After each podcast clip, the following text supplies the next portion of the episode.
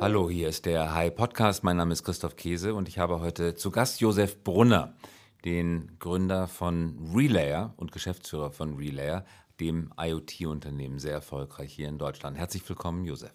Ja, danke. Schön, dass ich hier bin. Josef, ich möchte mit dir sprechen über ein persönliches Thema, nämlich über Disruption. Du bist ein ganz besonderer Unternehmer, weil du dich im Laufe deines beruflichen Lebens mehrfach neu erfunden hast. Auch die Art und Weise, wie du Unternehmer geworden bist, ist außergewöhnlich. Vielleicht magst du uns ein bisschen erzählen ähm, aus deiner Jugend, aus der Geschichte deines Elternhauses und was dich dazu bewogen hat, unternehmerisch tätig zu werden. Ja, gerne. Ähm, ich habe angefangen mit 16. Das ist jetzt die, die vierte Unternehmung, die ich jetzt hier mit Relay mache. Und das sind jetzt viele Narben auf meinem Rücken, ja, auf diesem unternehmerischen Weg, der sehr viel Spaß macht. Und der hat eben mit 16 angefangen. Und ähm, eigentlich Elternhaus, das du angesprochen hast, war der Treiber. Ich ähm, habe ähm, Eltern, die mich immer unterstützt haben, aber die mich eher emotional unterstützt haben, weil sie aus einem ja, handwerklichen Beruf kommen. Hand, und Bäckerei war das. Bäckerei, genau, Bäckerei. Und ähm, damals die geschäftlich eine sehr, sehr harte Zeit hatten. Und ähm, das Unternehmen ging dann in Insolvenz. In welchem Ort war das? München, bin Münchner. Du bist ja. Münchner. Also eine Bäckerei, in welchem Stadtteil war das? Ich, äh, Sollen. Ja. Sollen, da, da komme ich her. Also die Bäckerei deiner Eltern ist pleite gegangen. Genau, ja. Und das war das ist natürlich ein einschneidendes Erlebnis. Wie ähm, alt warst du da? 14 vielleicht, ja, 15. Also so in den prägenden Jahren der Pubertät eigentlich, Richtig. oder Frühpubertät. Genau, ja. Also es war keine, eine Insolvenz kommt ja nicht von Montag auf Dienstag, das ist ja ein schleichender Prozess, ne? von daher ist es schwierig zu sagen, wann der genau war, aber so in diesem, Zeit, in diesem Zeitkorridor war das ungefähr. Und damals kam so die IT auf. Damals war IT-Security das so ein gro großes Thema. Ähm, heute ist natürlich ein Riesenmarkt. Damals war das ein aufkommender Konzern. Und das war dann so ähm, die Initialzündung für, für mich, äh, in die Selbstständigkeit zu gehen und habe dann ganz selbstbewusst damals und auch ein bisschen blauäugig und grünschnabelig zu meinen Eltern gesagt, pass auf, ich hole uns da raus und ähm, ich mache mich jetzt selbstständig. Wie, wie, alt warst du da? Da war ich 16. Da warst du 16? Bin vom Gymnasium weg und habe gesagt, so, jetzt geht's also los. Zwei Jahre nachdem das Ganze passiert ist. Kannst du ein wenig die Gefühle beschreiben, die dich begleitet haben, als du gesehen hast, dass mit der Bäckerei, das läuft nicht mehr so richtig, äh, das könnte schief gehen. Wie hast du das wahrgenommen? Hat dir das Angst gemacht? Hat das Existenznöte, Existenzsorgen in dir ausgelöst? Das ist, glaube ich, im Nachhinein schwierig zu sagen, ob es eine Existenzangst war. Ich glaube, dass wenn man so jung ist, dass man ein anderes, eine andere Relation zur Existenz hat. Ja? Und ja, man hat ja noch weniger Verständnis zu Kosten, zu Familie, zu einer Verantwortung, die man hat. Aber es war einschneidend und was, was mich am meisten geprägt hat, war die Enttäuschung zu sehen, ähm, unternehmerisch zu scheitern. Ja? Und zwar damals, wenn man das jetzt auf heute vergleichen will, auch aufgrund einer Transformation in Märkten. Das war damals die Zeit, als die SB Backshops aufkamen, als Supermärkte anfangen, auch, anfingen, auch Brot zu verkaufen. Und das hat natürlich für die, das klassische Handwerk, Bäcker, Metzger, eine ähm, sehr, sehr große Veränderung bedeutet. Ne? Und diese, diese Market Transition, wenn man so will, wenn man sie heute ähm, ähm, wenn man sie heute vergleicht, die gab es natürlich damals schon auch. Die war halt nicht digital, ne? die war halt anders. Aber das war ein sehr, sehr einschneidendes Erlebnis, Eltern zu sehen, die scheitern. Und hast du, hast du Mitleid empfunden für deine Eltern oder ist, äh, hat, die, hat die Autorität deiner Eltern in deinen Augen gelitten? Ich habe Mitleid empfunden ähm, und auch ähm, es ist so ein neues Verantwortungsbewusstsein, wenn du so willst, entstanden. Was mir aber am meisten geprägt hat, war ähm, die, die unterschiedliche gesellschaftliche Wahrnehmung ähm, meiner Eltern vom quasi selbstständigen Unternehmer, wenn du so willst, zu jemandem, der gescheitert ist. Da ist natürlich Deutschland ein ideales Land dafür. Wir sind ja ähm, ein sehr, sehr nachtragendes Land, aber haben auch eine große Neiddebatte. Also wir, wir leben diese beiden Extreme bis zum Extrem. Und das hat mich am meisten mitgenommen, dass meine Eltern in der Gesellschaft anders dastanden und zu sehen, wie sehr das meine Eltern emotional mitnimmt. Also zum Schaden der Spott. Genau. Die sind aus, der, sind aus ihren Kreisen ausgeschlossen oder geschnitten worden? Ja, ja. Und Freundschaften haben sich verändert. Ne? Weil sie nicht mehr Inhaber einer Bäckerei waren. Richtig, ja. Also eigentlich schwachsinnig, ja? wenn man das jetzt ähm, im Nachhinein betrachtet. Aber natürlich, ähm, wenn ich das heute so sage, schwachsinnig für, für sie sehr, sehr einschneidend. Ne? Und das also von, von Fail Fast war damals keine Rede. nee, ich glaube, das gibt es heute in den Bäckereibusiness immer noch nicht, äh, Fail Fast. Ähm, aber es war einschneidend auf jeden Fall und dann ähm, kamen halt verschiedene Sachen zusammen und das habe ich dann so als Initialzündung genommen. Und sagen, du bist der älteste Sohn? Weil ich der Einzige bin. Du bist der einzige, damit auch älteste Sohn. Und du hast dann ein Verantwortungsgef äh, Verantwortungsgespür in dir entdeckt, ich hole die Familie da raus, ich mache was Eigenes. Genau, weil mit dem Verlust der Bäckerei des, der Verlust des Eigenheims kam und das natürlich nochmal einschneiden Weil das als Sicherung verpfändet Richtig, war. Richtig, genau. Ja. Und, und, wo seid ihr hingezogen? In eine, damals in eine Ferienwohnung an den Tegernsee. Die euch gehörte? Nein. Die habt ihr gemietet? Genau. Das ja. heißt, ihr seid aus, aus der Stadt weggezogen. Das komplette Umfeld ist verloren gegangen. Genau, die Freunde ja. deiner Eltern? Freunde meiner Eltern, obwohl das natürlich zurückschauend ähm, auch gut war, weil eben die Freunde oder das Umfeld sich verändert hat und dadurch viel Stress kam. Also war das auch so ein bisschen Neuanfang. Ähm, meine Eltern haben dann, ähm, nachdem die Bäckerei in die Insolvenz ging, sich im Restaurantbusiness versucht. Ähm, auch, auch das hat nicht geklappt. Ähm, und das war natürlich dann nochmal ein einschneidendes Erlebnis. Ähm, und dann eben kam, kam sehr viel Veränderung. Ne? Umzug, Lebenssituation. Und wie, wie, wie haben deine Eltern auf dich reagiert mit deinem Wunsch, die Familie da irgendwie raus? Haben sie gelächelt? Waren sie dankbar? Waren sie dankbar und haben es dann trotzdem nicht ganz ernst genommen? Also sie waren nett. Ja, also es, ähm, sie waren definitiv nicht dankbar, weil damals ja keiner ahnen konnte, ob das, dass es funktioniert, ja, weil ja IT so neu war auch damals. Ne? Das war ja nicht wie heute Mainstream, sondern das waren ja die ersten Schritte, die dort gemacht wurden. Also sie waren, ähm, sie haben es nicht ernst genommen, definitiv nicht, haben mich aber, und das ist etwas, was ich nicht vergessen werde, auf diesen ersten Schritten stark unterstützt. Die hatten ja damals kein Geld mehr, haben trotzdem wenig, die wenigen hundert Mark, die sie damals noch hatten, ähm, ausgegeben, um mir das Equipment zu besorgen, das ich dachte, ähm, ich bräuchte, um da meine Schritte zu machen, also ein Computer. Und ähm, das ist etwas, was ich Ihnen heute nie vergessen werde. Ne? Mit dem letzten Geld haben Sie den Computer gekauft? Ja, das war auch geliehen, ja, das Geld. An diesem Computer hing dann das Schicksal deiner Familie? Ja, so, so hart hast würde ich... Hast du dir eingebildet zumindest? Ja, da, da, das will ich jetzt nicht zu, zu spitz ausdrücken, weil damals, auch als, als Jugendlicher äh, oder als Kind fast noch, bin ich da ein bisschen einfach blauäugiger reingegangen, diese Situation. Das Leben steht mir offen und ich mache jetzt mal meine ersten Schritte. Dieses Familienbewusstsein, das will ich jetzt nicht überspitzen, ob ich das so gefühlt habe. Ich wollte es einmal machen, weil nach dem Motto, schlimmer kann es ja nicht mehr werden. Was soll denn jetzt noch schiefgehen? Was hat dein Vater, was hat deine Mutter, was haben die beiden in der Zeit getan, als du programmiert hast dann? Sie waren arbeitslos oder? Na, die, mein, die sind dann in eine reguläre Beschäftigung. Meine also sie haben sich als Krankenschwester, lassen. genau, im Krankenhaus in Tegernsee dann als Krankenschwester und mein Vater dann äh, in Pullach, das ist in der Nähe von, von Sollen, Fort von München, ähm, dann als Bäckerei und hat sich dort wieder anstellen lassen. In einer Bäckerei oder in, einer, in einer Großbäckerei? In einer kleinen Bäckerei. Ja. In einer kleinen Bäckerei. Genau, ja. Und wie ist das denn weitergegangen mit dem von dir gegründeten Softwareunternehmen? Ja, das lief. Ne? Was und habt das, ihr denn produziert? Ähm, produziert haben wir damals Sicherheitssoftware in Kombination mit den ersten Gehversuchen Richtung Penetration Testing. Das war also damals quasi Angriffsversuche auf ähm, Schweizer Banken, die sich damals, Netze haben sich geöffnet, man wurde ans Internet angeschlossen und das waren quasi so diese ersten Gehversuche Richtung, äh, ja, Richtung IT-Security und Sicherheitsprodukten, obwohl es damals nat natürlich noch sehr, sehr servicelastig war. Ne? Wann hattest du deinen ersten Kunden? Mit 16. Also direkt nach Start der Firma? Ja. Wer war das? Das war damals UUNet, die gibt es heute nicht mehr. Und wie bist du auf die gekommen? Ja, es gab ja damals, ähm, war das Internet noch nicht so voll von Webseiten, war das alles überschaubarer und habe dann damals ähm, dieses White, ähm, Whitehead Hacking betrieben und habe mal geschaut, wie weit du da reinkommst und dann nachdem gewisse... Du hast diese Firma gehackt? Ja, das war aber damals noch wesentlich einfacher. Du hast, du hast es versucht, diese Firma zu hacken? Genau, und hatte dann den, den Evidence, dass es Herausforderungen gibt und dann ähm, dadurch quasi den, den Schlüssel zumindest mal um eine Diskussion zu haben. Also du, hast, du als 16-Jähriger hast auf deinem Computer mit dem letzten Geld deiner Eltern gekauft, vielmehr mit geliehenem Geld, eine Firma, deren Webseite du im Internet entdeckt hast, versucht anzugreifen. Dir ist es gelungen, sie anzugreifen, zu penetrieren. Und mit dieser Information bist du zu der Firma gegangen, hast gesagt, hier, ihr seid angreifbar, ich kann was dagegen tun. Genau. Ganz schön dreister Ansatz. Absolut, ja. Wie haben die reagiert?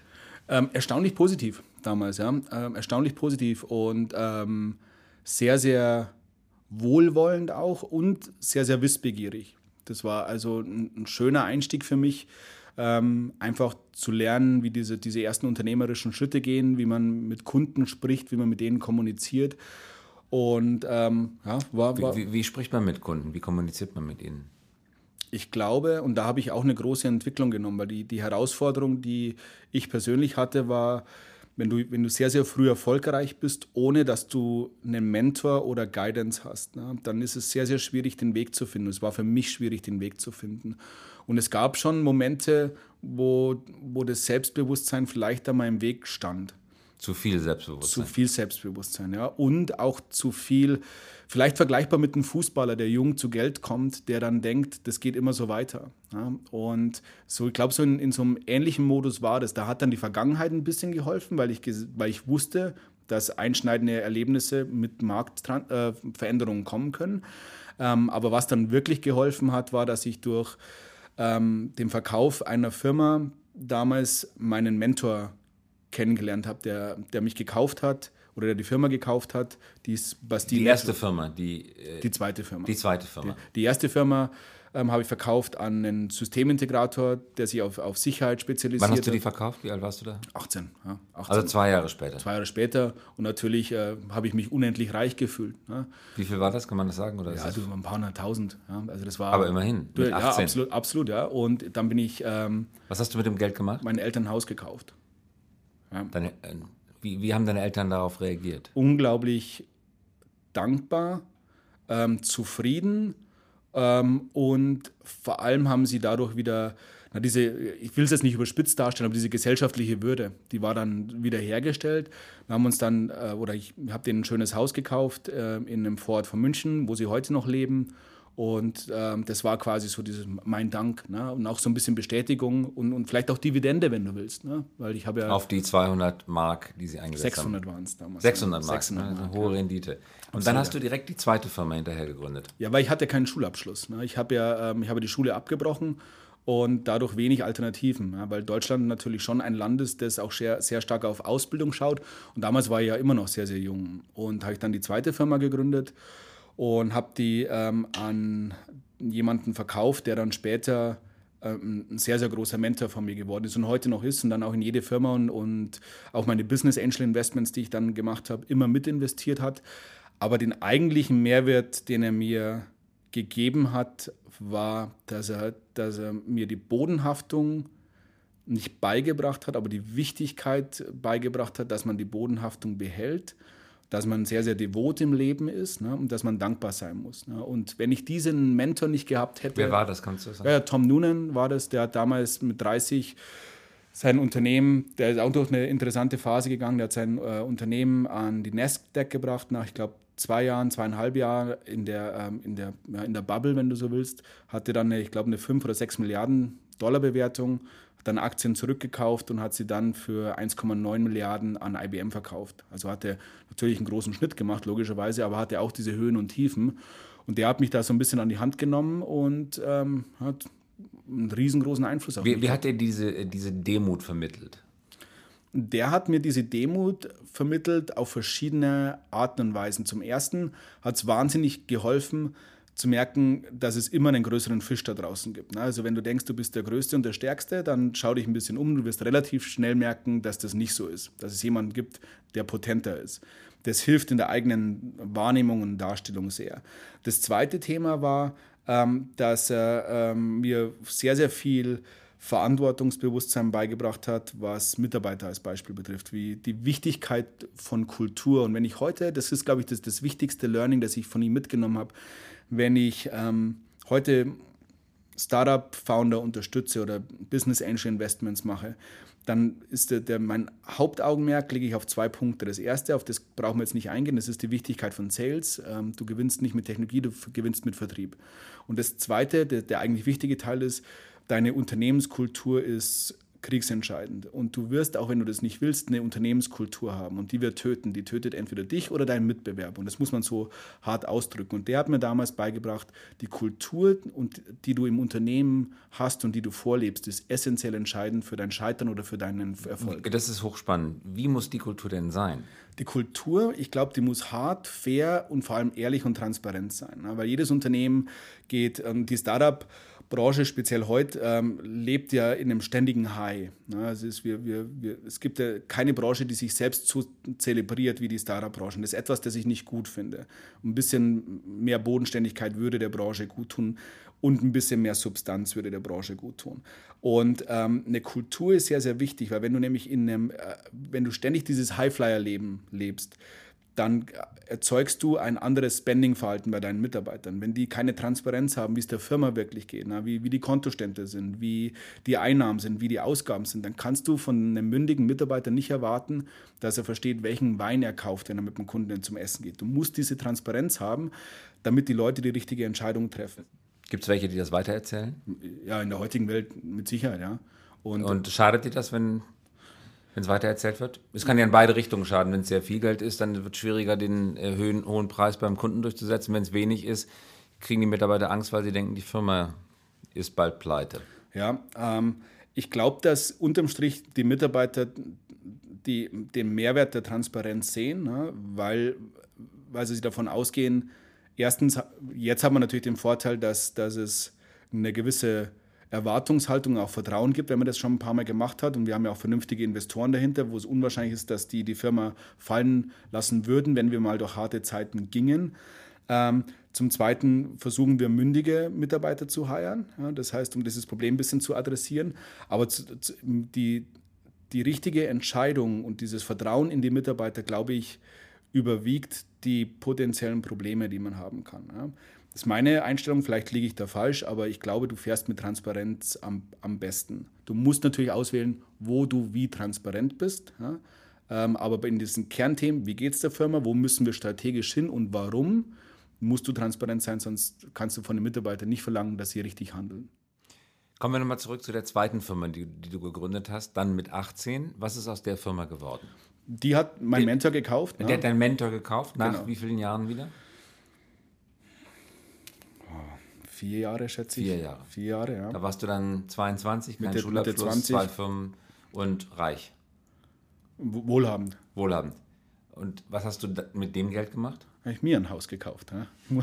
Muss ja auch wo wohnen. Und ähm, habe dann auch meine ersten Investments gemacht und dann auch meine ersten Fehlentscheidungen, also Fehlinvestments als Beispiel äh, gemacht, falsche Leute eingestellt.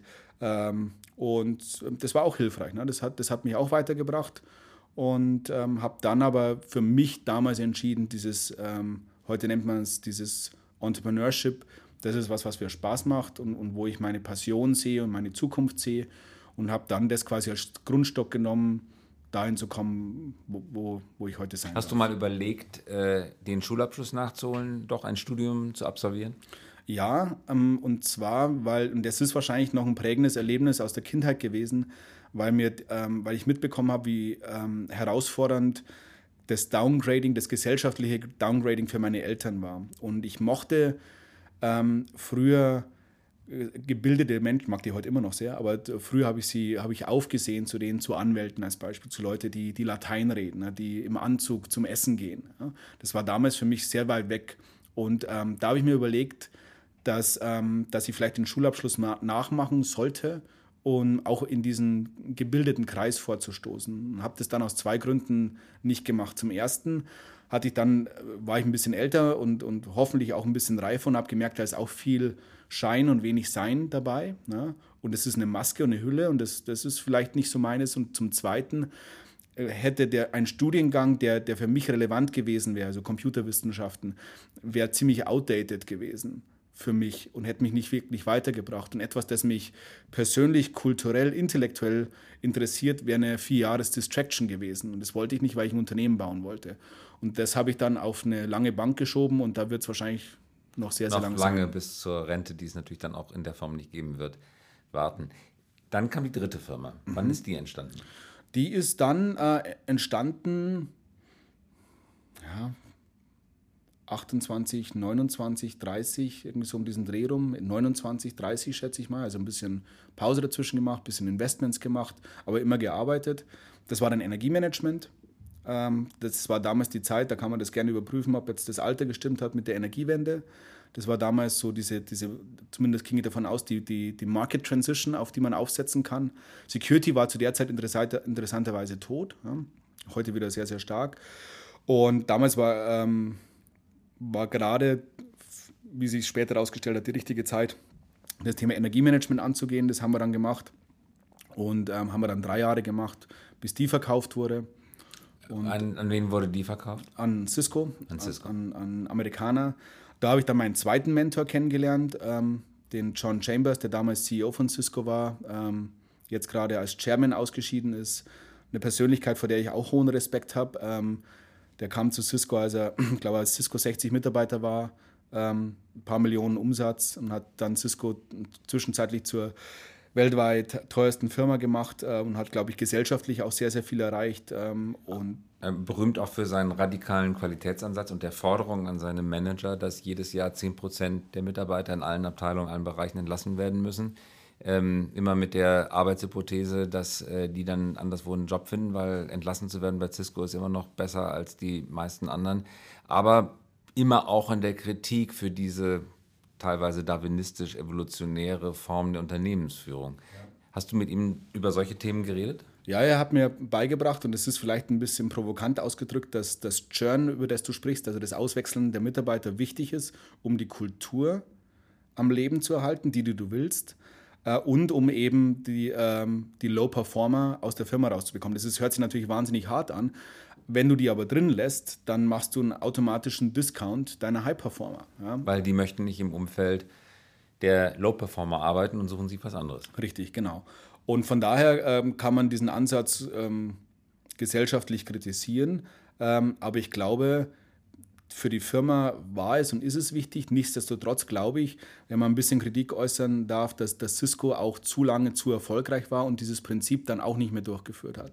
Und deswegen steht Cisco heute längst nicht mehr so gut da wie damals. Ja, obwohl man natürlich, also ich persönlich ziehe den Hut davor, jemanden ähm, vor jemanden, der vier erfolgreiche Market Transitions hinbekommen hat. Also der hat als, als Switching-Unternehmen gestartet, ähm, hat dann erkannt, äh, Entschuldigung, der hat das Routing-Unternehmen, also der hat Router gebaut, ähm, also was man von der Fritzbox kennt, aber auf Service-Provider-Level, die hat er gebaut, hat gemerkt, äh, die Zukunft ist Switching, also Netzverteiler, hat sich eine Switching-Firma gekauft, ne, sehr, sehr früh.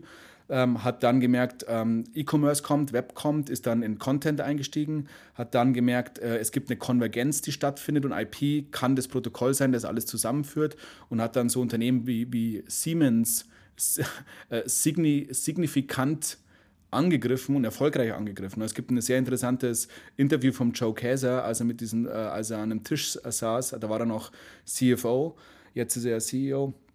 Ähm, da saß dieser Startup-Mann, der, der Chambers, ihm gegenüber und sagt, ähm, ich mache fertig im Voice-Umfeld. Ne? Ich nehme euch das Telefonie-Business weg.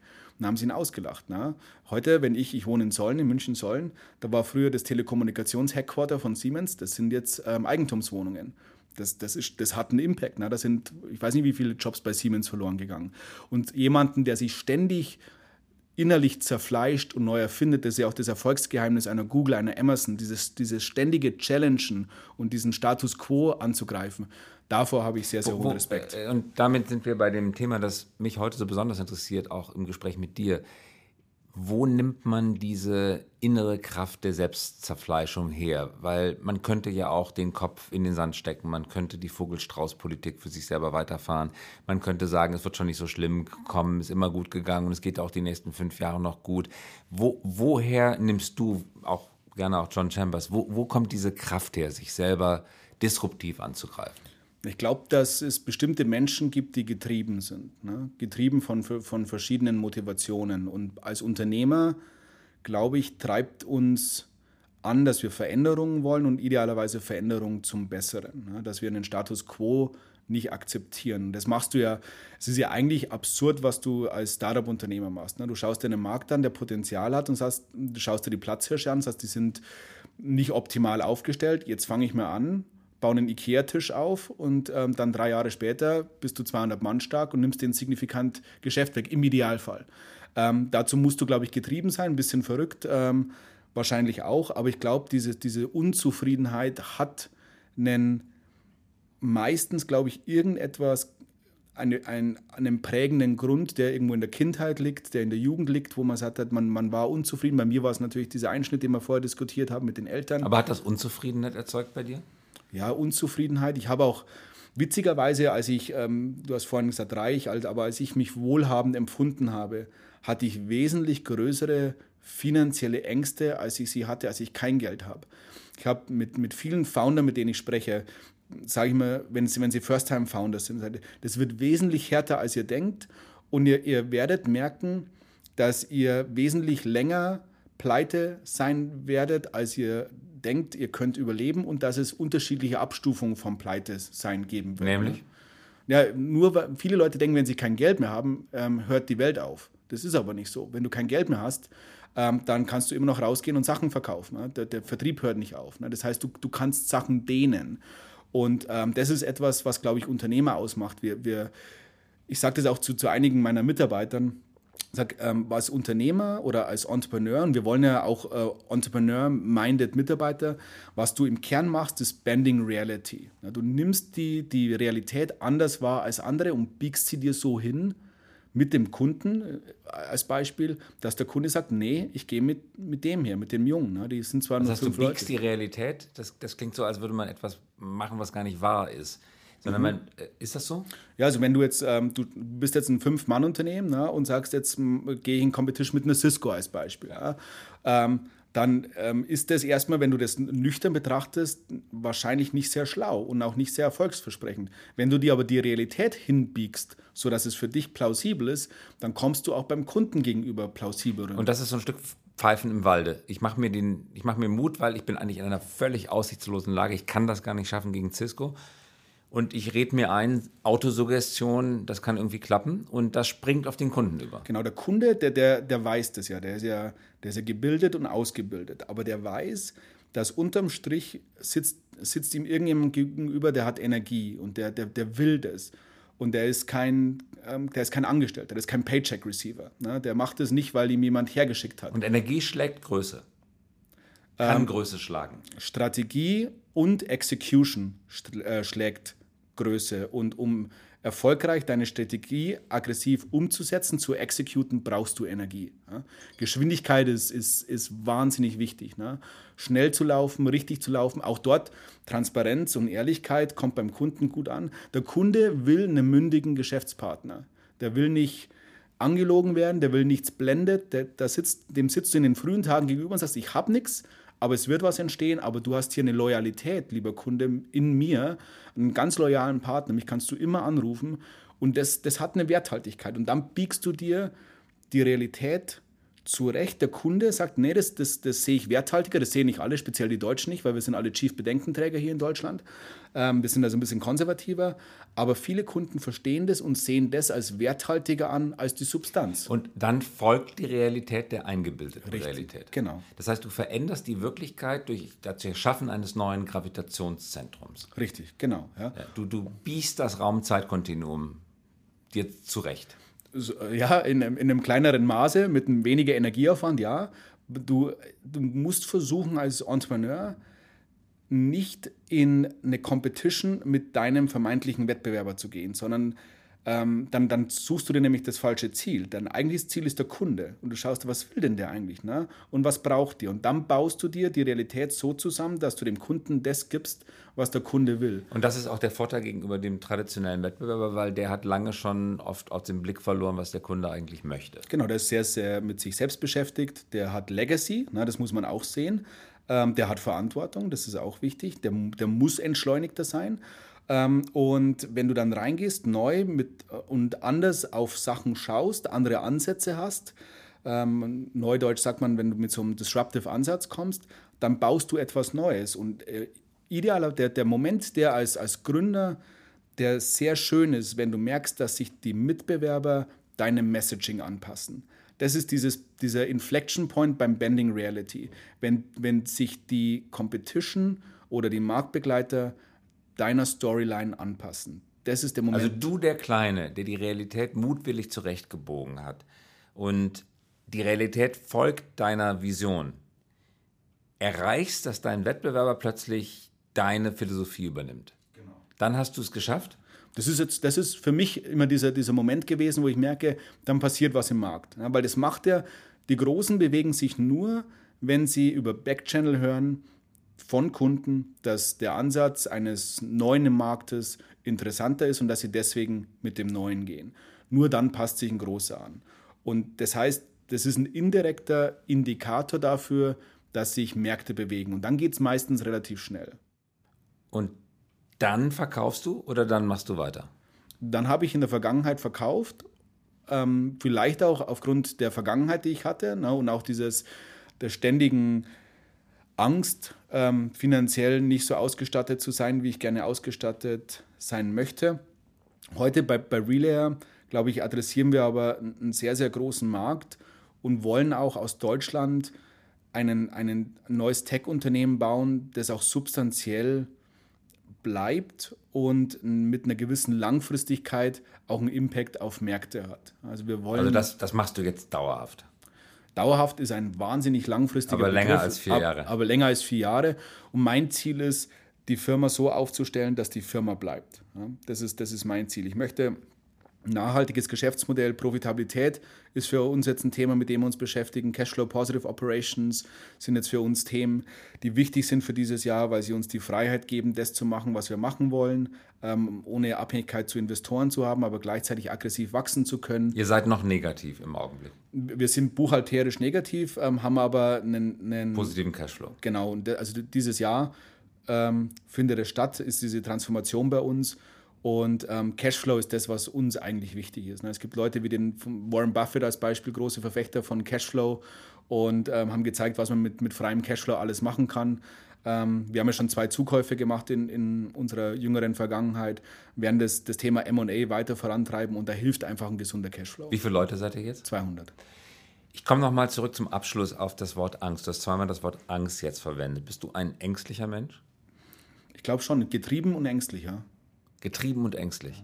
Aber das führt bei anderen Menschen zu ganz anderen Verhaltensweisen, nämlich Rückzug, Einigeln, den sicheren Raum suchen, so klein er auch sein mag, ähm, noch vorsichtiger werden. Und bei dir führen Angst und Unsicherheit dazu, dass du angreifst. Warum? Weil es ähm, die einzige Option ist, die Situation zu ändern.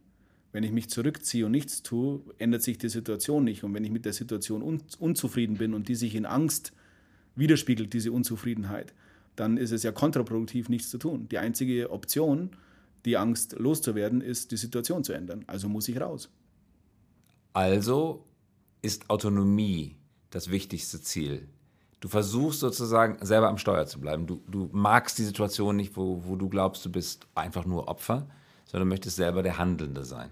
Genau, Opfer ist wahrscheinlich sehr, sehr hart ausgedrückt und vielleicht auch ein bisschen überspitzt, aber ich mag in Objekt, Kontrolle sein. Nicht Opfer, sondern Objekt genau, statt Subjekt. Ja, ja das, das ist mir ein wichtiges Thema. Und ich habe gelernt, dass ähm, Freiheit durch Wohlstand kommt. Du kannst nur wirklich frei sein in, in der, entweder durch Verzicht, durch kompletten Verzicht, dann bist du auch frei, aber wenn du Sachen ausprobieren willst, neue Themen vorantreiben, hilft es sehr, wenn du finanziell auf guten Beinen stehst. Hat die Angst, von der du gerade sprichst, mit deinem zunehmenden Wohlstand im Laufe des Lebens abgenommen? Die Angst äh, hat sich bei mir in Wellenbewegungen dargestellt. Sie war nicht vorhanden, als sie eigentlich vorhanden sein hätte sollen, ganz am Anfang mit 16.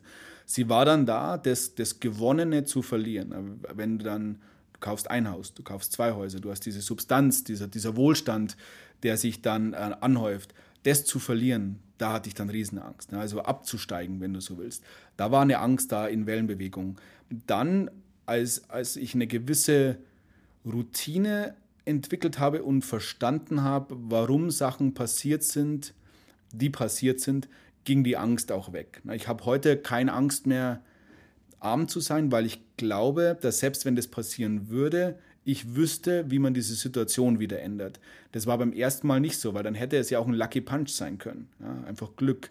Wenn du das aber ein paar Mal erlebst und dann auch durch Investments Sachen siehst, die funktionieren, die nicht äh, und ähm, die nicht funktionieren, dann erkennt man Muster. Und diese Muster helfen einem dabei, sich selber besser einzuschätzen und nehmen dann auch ein bisschen die Angst weg, weil man sagt, selbst wenn alles weg ist, dann muss man halt nochmal anfangen. Ja? Aber man ich glaube, dass ich, dass ich weiß, wie man so ein Unternehmen grundsätzlich mal starten kann. Ob das dann erfolgreich ist oder nicht, ist eine andere Frage. Aber ich, ich hätte jetzt das Werkzeug, um, um mir selbst he helfen zu können. Kannst du dir vorstellen, dass es Menschen gibt, die überhaupt gar keine Angst kennen? Glaube ich schon, ja. Wie die Normannen in Asterix und Obelix? Ja, ich kann mir das vorstellen, dass es Menschen gibt, die keine Angst haben. Ich weiß nicht, ob das hilfreich ist oder nicht hilfreich ist, weil ähm, Angst oder Vorsicht die sind gute Ratgeber. Ne? Weil äh, immer mit dem Kopf durch die Wand ist auch nicht gut. Du, ähm, ich ich habe ein, ein großes äh, Learning bei mir war auch, Leute und Situationen zu lesen. Du kannst nicht mit jedem gleich umgehen. Ne? Du brauchst eine gewisse Sensibilität. Und das sind alles Umschreibungen für, für so Rezeptoren, für Antennen, die sich irgendwie dann in, in Gefühle umschlagen. Angst ist das Extreme dabei, ja. Aber auch Sensibilität ist, glaube ich, ein ganz wichtiges Thema. Und wenn du das nicht hast, dann glaube ich, werden bestimmte Situationen schwieriger. Speziell Mitarbeiterführung wird schwierig. Ja? Wenn du keine Angst hast und dich dann auch nicht in die Situation deiner Mitarbeiter reinversetzen kannst, weil die haben vielleicht Angst, ne? die, die beschäftigen bestimmte Dinge. Und wenn du das nicht lesen kannst, das nicht fühlst und nicht darauf eingehen kannst, dann ist es unwahrscheinlich, ähm, dass du denen ein guter Leader bist. Und du musst bei ganz vielen unterschiedlichen Mitarbeitern, musst du unterschiedlich mit diesen Leuten umgehen. Einige brauchen Druck und Peitsche, andere brauchen Sensibilität. Und wenn du das nicht spürst, wird es schwierig. Josef, das war hochspannend. Ich danke dir ganz herzlich fürs Dabeisein. Dankeschön. Danke dir. Das war der High Podcast mit Josef Brunner von Relayer und wir hören uns in der kommenden Woche. Vielen Dank.